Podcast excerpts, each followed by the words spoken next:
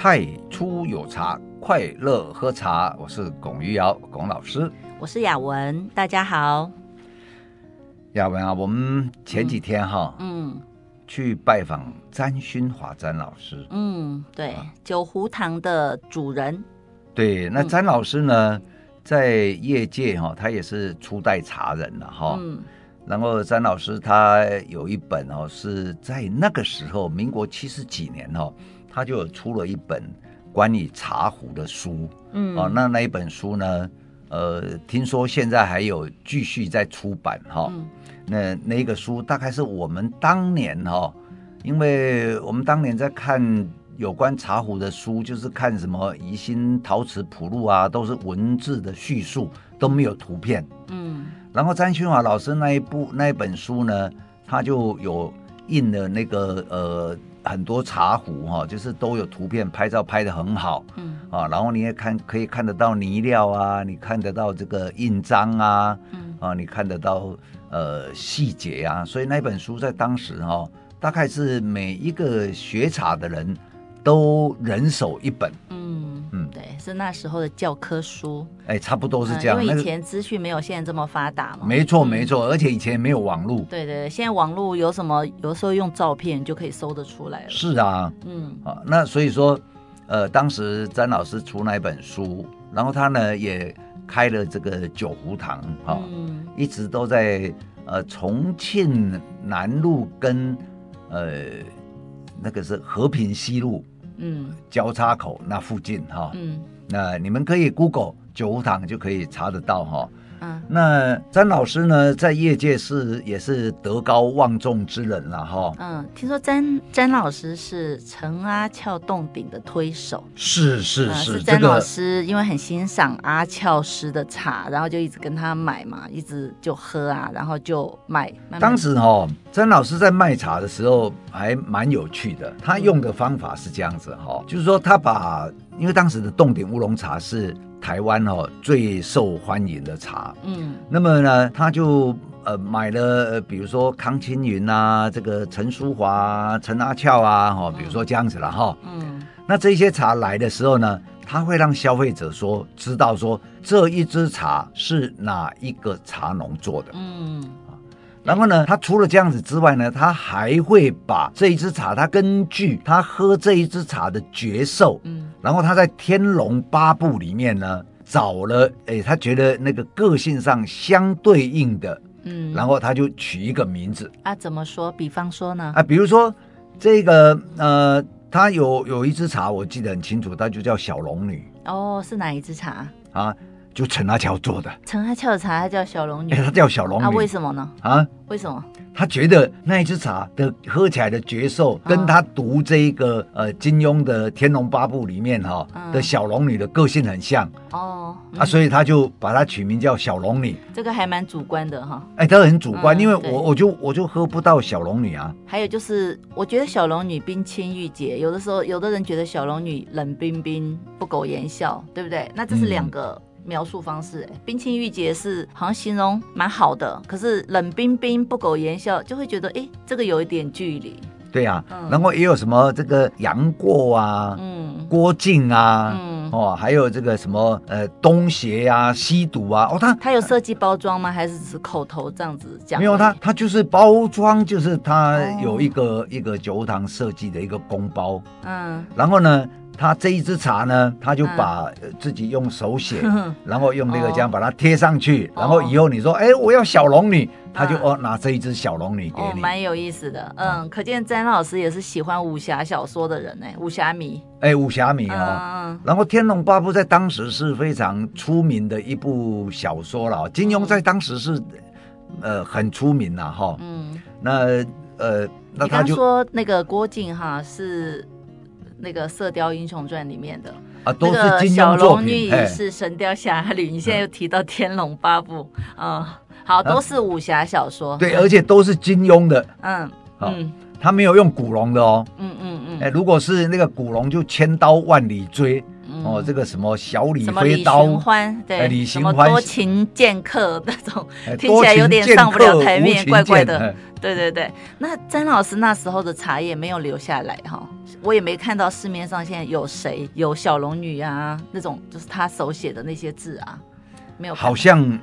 哎，没有没有看到，有些可能藏家放在家里，没有就没有分享到吧，我们喝没有喝到，嗯，对，但是还所幸我们还有陈阿俏，但是不知道是不是他取名小龙女的那一只，哎，这这个就，嗯，因为因为取名字这还蛮主观的，但是当时哦，呃，业界里面有等于是有一些冲击啦，就是说，因为大家每一个人都想隐瞒那个呃。货的来源，嗯，但是呢，他就磊落大方，他就说啊，这个就是陈阿俏做的，嗯，啊，对，啊，然后大家呢，如果你要你自己去找陈阿俏买啊，你不用跟我买啊，跟我买价钱会比较高啊，啊，你找陈阿俏买，那这样人家为什么要跟他买呢？但在当时的环境哈，嗯，因为有一些，呃，交通上来讲比较没有那么方便啊，从台北到洞顶的话，哈。嗯、大概要六个小时啦，开车啦。嗯，哦，你即使有那个高速公路这样开，你开到，呃，开到这个王田交流道，要一路再到洞顶去的时候，又要开很远。嗯，好、哦、啊，那人家也可以说请。阿俏用寄的啊？哦，那那个时候也没有这个观念哦，也没有像现在那么方便，什么哎这么方便。Seven Eleven 店到店，邮邮邮局邮局那个货到付款都很方便，都没有，现那个时候都没有。哦，现在所以时代进步还是有它的好处。对对对，那那个时候呢，茶农呢，你你去跟他买一斤、两斤，甚至十斤、五斤的哈，对茶农来讲也是很困扰。嗯，因为比如说，呃。茶农一做起来，一天做个一百斤，哦、然后那那个茶呢，呃，其实哦那时候冻顶茶很夯啦，对，那那个很夯哦，所以你不要什么一斤两斤四两半斤的买，那时候你如果这样子，茶农就觉得你量小非君子。那时候我们是上山去睡在茶农家啦，嗯，等茶。等茶啦，嗯、哦，一一一出炉就给他抢。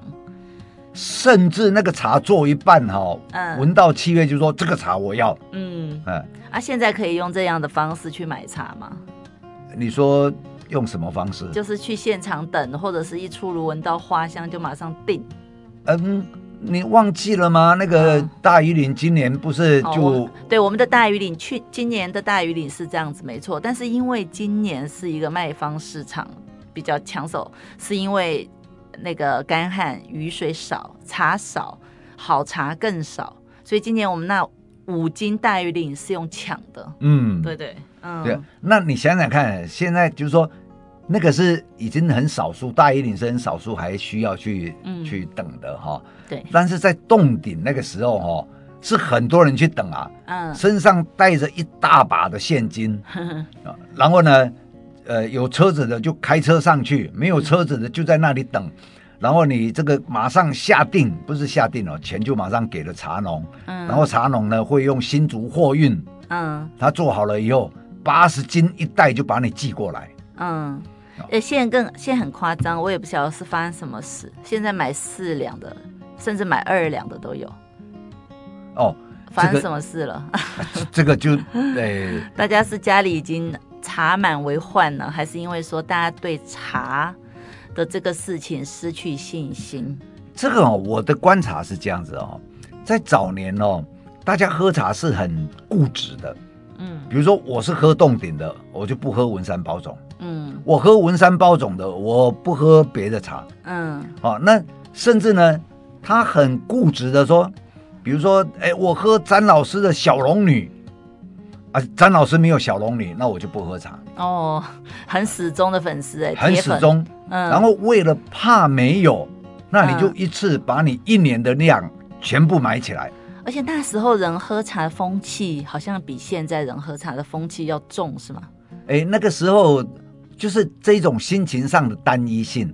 嗯，但是现在主要的消费者三四十岁的，嗯，是希望多样性。哦，少量的。少量多样性，这个可能也跟那时候的人朋友比较多，所以大家来喝茶也没有什么娱乐活动啊，大家就一起来喝茶聊八卦，然后一个大壶，对不对？动不动就十克、二十克，这样子很快就喝完。那现在人与人之间相对就是比较有一些距离，比较没有往来。对，那通常喝茶都会一到三人，已经是罕见，通常都是一个人，所以壶也不会用的很大，所以茶量也用的少，所以大家开始寻求多样化而少，嗯、少而精。嗯，对，所以这个是我我看这个消费上有有这种趋势。那你刚刚讲两两哈，嗯，如果是就日本来讲哈，嗯。一两茶三十七点五公克，对日本人来讲叫巨量。嗯，十克十克才叫。他们日本人在买茶是十克做单位哦。哦，我以前有一个朋友卖茉莉花茶，卖到家里买三栋房子。嗯，在北海道。对。哇，这么厉害哦。对，因为日海北海道的日本人很喜欢喝茉莉花茶。所以他就用很便宜的价格从四川的批发市场进了很廉价的茉莉花茶，那个时候好像三块钱人民币。嗯，对，进到日本，然后大概可能卖不知道几百倍的价格吧。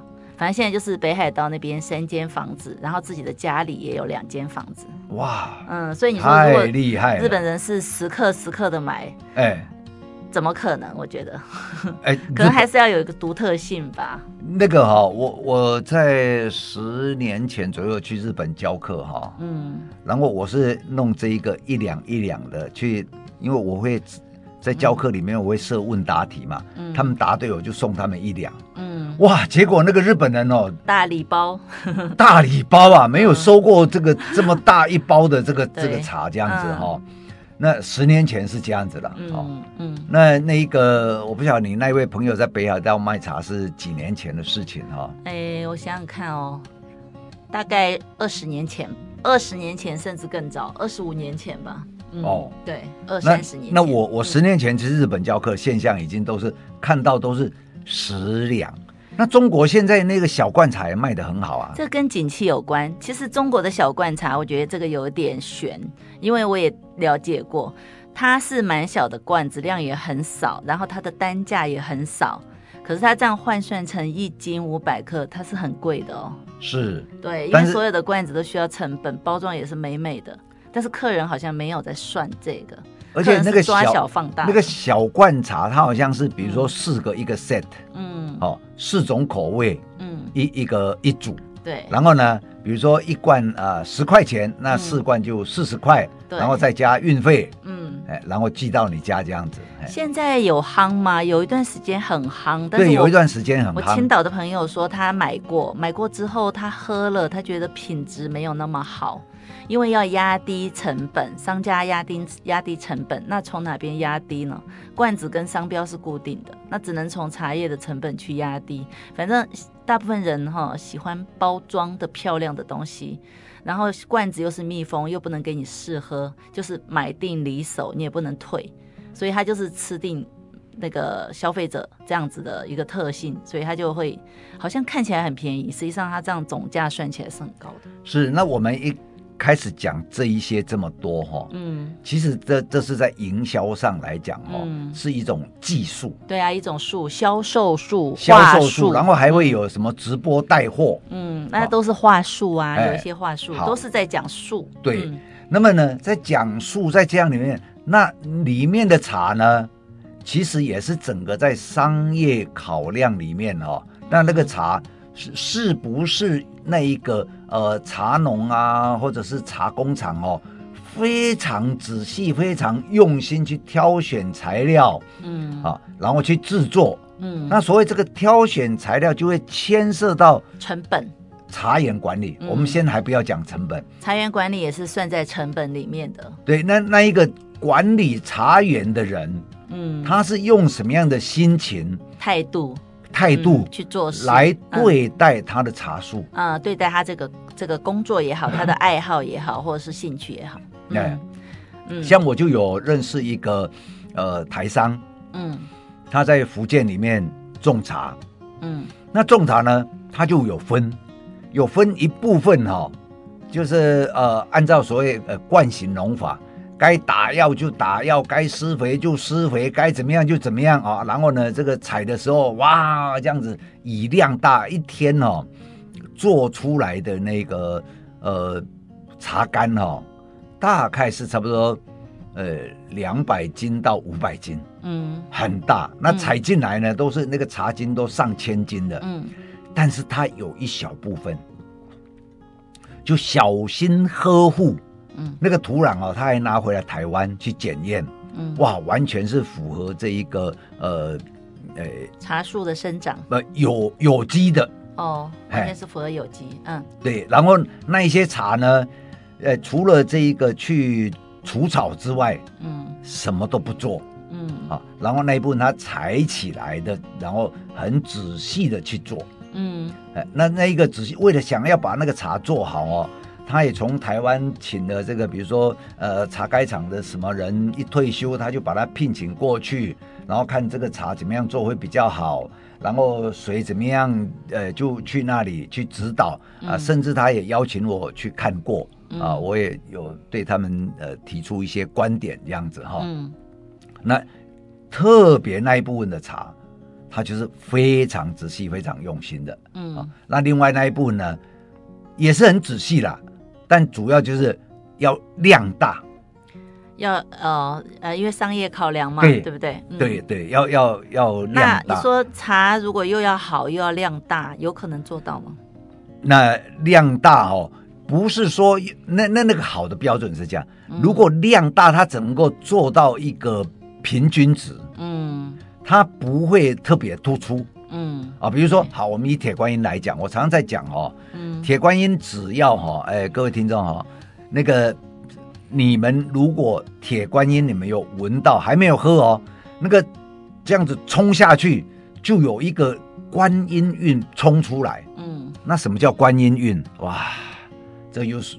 呃，不是说来话长，是说来说不清楚。对，哎，老师自己把自己推到坑里面了。对，对啊，现在什么叫观音韵呢？对啊，那 那就只好请你们有机会哈，呃，就直接喝了哈。反正人家问我什么叫观音韵，我就是说跟洞顶不一样的韵就叫观音韵。哎，那个观用比较法排比法这样子比较。这个铁观音品种，然后之后做出来有特殊的一个香气。嗯，哎，那那你你一闻就知道啊，这是观音观音红了，哈，嗯，哎，那喝下去哈，那个口感哦，有一种呃非常呃深沉浓郁，然后广阔那一种韵味啊，那个是观音韵啊，啊，观音红是那个香气啊，啊，那个香气呢，呃，就有一个特殊的品种香啊，那那个是呃。观观音红，或者是观，哎，那个红哦，国有就不晓得怎么讲哦。嗯嗯，红魁足当这样子。哎，老师不要话题不要扯太远，出轨了出轨了，赶快回来。那我谈这个观音红跟观音韵呢，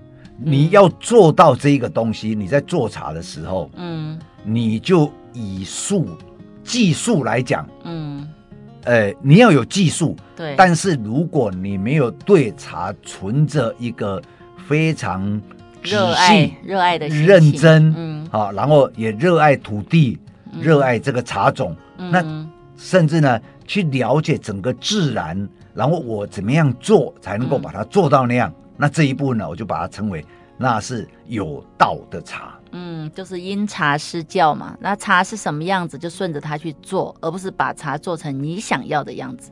哎，那一个哈，嗯，所以简单讲就是说。这个呃茶哦，就如果我们这样来看哦，就是说，如果一个呃对茶园管理、对茶树品种的照顾，然后呢，他会根据茶的状况，还有当天的天气，然后他怎么样去做，啊，就是顺天，嗯，好，然后道法自然，这样去把它成型出来的茶。嗯，叫做有道的茶，有道的茶。嗯、那我们前几集有讲那个周贤榜老师，嗯，他就是在谈这个问题。嗯，好，所以那个茶喝了以后哦，已经过了两三个礼拜，那个茶你再泡给我喝，我还是记得。从周贤榜老师的茶里面是喝得到他对茶的热情跟爱护。哎，对，因为所谓的、嗯、所谓的热情，就是你必须因为在这个过程漫长而艰难，你要有很大的毅力去克服它。那用什么来支撑？就是热情。嗯，你要热爱你这个工作。那那个对，当然包括环境的爱护跟插种的好好的照顾啊，这都包括嘛，就是热情。那还有就是。他的一个认真，比如说这个茶是什么样子，他就去做什么样子。这个茶的产量只能有多少，他也不用人为的、化学的或其他，呃，不自然的方式去让茶的产量增增加。那这样对他的影响就是他的产量变少，那就变成客人可能也会变少。但这样的好处就是他的茶。有那个道心，有尊重大自然的一个法则，有尊重植物跟动物之间的一些互动关系，那么这个茶就会长在自己适合的环境，快乐自由的生活就会长得非常的好。那喝茶的人常常在喝惯性农法，在喝大量的 SOP 做出来的茶，常在喝扦插苗扦扦插出来不出错的茶，偶尔喝一下这种。诶，保留原生生态跟自然农法、自然的做法的茶，也是其实也是蛮快乐的。嗯嗯，所以哈、哦，这个呃惯行农法其实它是基本上是从商业角度去考量。嗯，好，然后呢，这个道心的茶呢，它是从自然环境跟人的关系里面哈、哦，怎么样去互动去考量啊？嗯，那么这这样子的时候呢，呃。那样的茶，比如说周贤茂老师的茶，有人嫌它太贵，他必须生活嘛，所以呢，它的量少，然后他也就必须把他的茶价哦提高到他贩卖之后，他能够生活的。嗯，然后他生活或他可以继续这样子去对待茶，对对对，用一个比较高成本的方式种出好、哎、好高品质的茶，然后回馈给大众。嗯，然后他会用一辈子去坚持。嗯。其实这个就叫什么？道生一，一生二，三生万物；一生二生三，三生万物啊！所以他一定要刚开始的时候要有一个自己的一个初心嘛，出发点，然后他开始去做，用道的方式去做，一点一点增加，然后增加给再回馈回给大众，大众再回馈给他，这样子道法这个循环就流动了。对对，嗯、这个叫做道。对，那什么叫术呢？术我自己的理解就是。以所有生存为目的而用的手段，比如说心术，比如说技术，比如说，诶，还有什么？反正就各种各样的，我觉得是这样子。那现算术吗？算术也算是吧，算术也是为了为了生存而去做的术啊，对不对？嗯、要算嘛，嗯，对，所以，呃，医术有没有各种各样的术？那我我个人觉得哈，当然树也是。大家一定要生存，一定要用到的。但是树就有太多比较人为的干涉。那如果人以自己为主体，而不是而不是以他要做的这件事情为主体的话，这样子他就会摄入很多个人的一些思想、一些手法、一些诶欲望。好了。对我，我想哈，你刚刚有谈到那个医术哈，其实用这个大家就会很容易理解哈。嗯，台湾哈早期医生哈，除了医术要好之外哈，嗯，其实大家很期待医生的医德。那假如说一个有你，你有医德，但是你医术不好，这样你也对病人帮忙不大。嗯，但是你医术很好，然后医德又有的时候呢，那就会造福人类。嗯，所以德加术就变就变道道。嗯，对。然后再以术成道，好、嗯，然后呢，用用这个道哈，然后把这一个术也慢慢提升。嗯，但是现在哈，嗯，现在由于呃，我们是工业化，嗯。所以什么都要讲究效率，嗯、我们都要讲究这个产值、嗯、产能啊、哦。那事实上，农业又不是在印那个 IC，嗯，印那个什么晶片。对呀、啊，没有办法一一刻呃复制贴上的，对不对？没有办法刻板的。所以，因为你你整个整个天气会变，环境会变，什么土地什么的，人什么都都是不定因素啊。对，这个不定因素实在实在太多太多了哈、哦。嗯、那。如果说我们能够哈，呃，比如说今年呢哈，雨水是比较丰厚的，嗯，那么比较丰厚的时候，上半年比较干旱呢，春天比较干旱，不是吗？呃，春天过后，嗯、那个台风来的时候，哈，嗯，现在台湾的水库全满。夏天夏天水充沛，但是春天春茶产的时候，其实是比较那那个时候没水，对，圣婴现象、哦、只会越来越恶劣哦，这个天气。嗯、那那再来就是说，它之后到现在就那个水的供应就都很理想哦，所以呢，嗯、所以秋茶会长得好，意思是？哎、欸，秋茶跟冬茶。嗯那么，呃，理论上了，哈，嗯，值得期待，值得期待。嗯，那么我们是讲这一集的目的，是说，如果在做茶的人，他们呢有一个心情，嗯，什么心情呢？就是道法自然的心情，去好好的把这一个茶，它该有什么哈，去把它孕育出来。可是喝茶的人说：“哎，做茶人跟我有什么关系？”所以，我们还是要从喝茶人的角度来。是啊，那你你这个茶做茶的人把茶做好了，那如果他没有做好呢？那喝茶的人要怎么那个呢？如何自处？那喝茶的人就去挑啊。嗯，那对，重点来了。那老师，请问喝茶的人要怎么样去挑一支道法自然的茶？所以，这就要培养我们每一个人哈的感官功能。嗯。然后再来，还要累积自己的这一个呃品味的呃 data，data 要怎么翻译啊？嗯，data 就是标准吧，嗯，体系。呃，体系、嗯、啊，在体系里面，你订立你自己这个品味的标准。嗯，那这样子呢，你就可以容易找到。嗯、好，那么我就再简单的给各位做一个参考哈。嗯。比如说，我个人在品茶里面呢，我以前讲我的口腔分成八个部分，我现在是。再也加一个，就变成九个部分，加了嘴唇。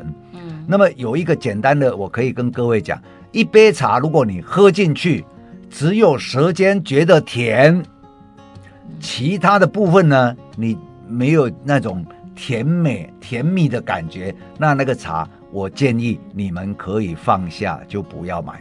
嗯，但现在有一个问题哦，因为雨水的缺乏，其实很多茶现在都不甜了。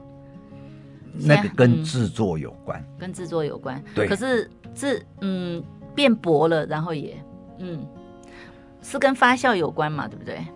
对，嗯。可是有的茶籽很薄，它是经不起煮发酵的。那那个茶籽薄，有时候又会跟施肥过度有关。所以哈，我们这样子反推，所以我我就直接给答案比较快了，因为我们时间也快到，我就比较推荐听众朋友们去买。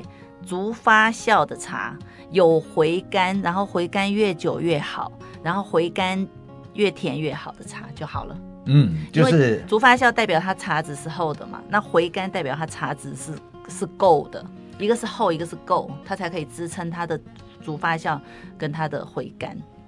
嗯，诶，竹发酵的话哈、哦，是如果。如果担心不对哈，嗯，就是那个茶叶这样子、啊、就不好，不能竹发酵啊。那可以竹发酵，可以足发酵，但是竹发酵之后呢，什么都没有。它的底哈、哦，哎，还是不够好。对啊，就薄掉，就更薄了。哎，呃，因为它在足发酵过程中，它会挥发一些好的东西啊，香氛物质啊、嗯。除了挥发之外，它还会有一些转化啦。对啊，一些化学的变化。对对，所以哈，还是两个字，一个厚，一个够。茶质够厚，然后滋味要够。对，那这样子就可以足发酵的茶，哎，通常会厚。因为太薄的，其实煮发酵之后就很后面没有什么味道，大家也喝得出来。还有就是一个回甘，要一直回甘，一直回甘。我记得龚老师之前提到一个英文，但是我现在已经有点忘记了。反正就好像在形容一个铃铛，摇了之后那个余韵余音不绝，一直 lingering sweetness。对对对对，这个就是还蛮美的一个词。然后他就在讲回甘，那回甘越久，嗯、呃。那个滋味停留在喉咙越久，然后回甘越多次的茶越好，是依依不舍的。对对，这个就称之为应该是有用到道法自然术和道的茶。嗯嗯，德术兼修称为道的茶，所以茶道、花道各种各样的道，其实都是用这两个标准去要求，一个是德，一个是术。两个都要像两只脚一样能够平行的，如果缺其中的一个，就会造成跛脚，就要及时修正了。嗯，好了，那道可道就非常道了。嗯、那我个人哦，是我不知道的时候常常会胡说八道。哎，谢谢各位哈、也听我在呃。就是讲我的看法，哎，对我们我们提到这个茶里面的树跟道，其实也是一个抛砖引玉吧。大家各自有各自的一篇树跟道的想法。是，那我觉得大家听了以后，如果喜欢呢就听，不喜欢就关掉。所以我们也不接受那个 笔战啊、舌战或者是挑战。对，然后大家就不妨听一听。好，今今天因为时间关系，我们节目先到这里。太初有茶，快乐喝茶。我是雅文。我是广老师，谢谢大家收听，拜拜，拜拜。